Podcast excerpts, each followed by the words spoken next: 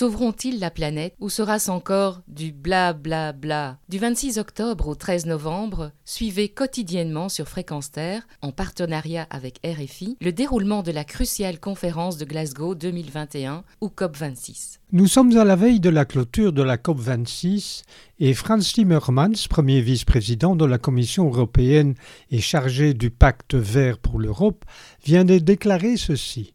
Je dirais à Greta Thunberg qu'elle est notre alliée. Tu parles, c'est pour ça qu'elle n'a pas été invitée à la COP26. Soit.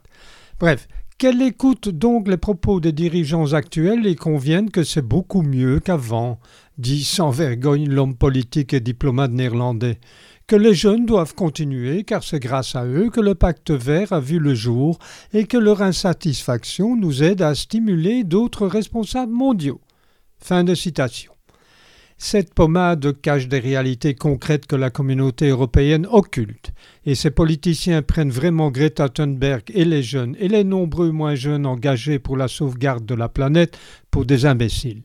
En effet, Qu'attend la communauté européenne pour expulser les lobbyistes qui pullulent à Bruxelles et envahissent sous des artifices et fonctions détournées jusque dans des groupes de travail tels celui dévolu à l'extraction du gaz de schiste, principalement composé, tenez-vous bien, de gens de l'industrie de l'extraction du schiste Eh bien, au lieu de les expulser, elle les côtoie à Glasgow, où ils ont été invités, eux.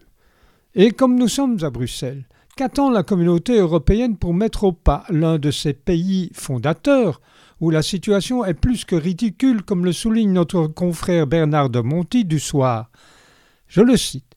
Dans un pays frappé cet été par les inondations les plus graves depuis des décennies, où les manifestations pour le climat réunissent depuis plusieurs années des milliers de jeunes venus des trois régions belges, où chaque parti et plus seulement les écologistes jurent son implication pour l'environnement, dans ce pays, la Belgique donc, qui comprend la capitale de l'Europe, les responsables politiques actent tranquillement leur désaccord sur la répartition des efforts. C'est de la provocation, dit-il, de l'inconscience, un exemple déplorable et un échec face au plus grand défi du siècle. Fin de citation aussi. À la dernière manifestation pour le climat, j'ai vu aux abords des bâtiments de la communauté européenne à Bruxelles une manifestante brandir un calicot qui résume parfaitement la position des eurocrates. Non-assistance à planète en danger. Retrouvez et podcastez cette chronique sur notre site fréquence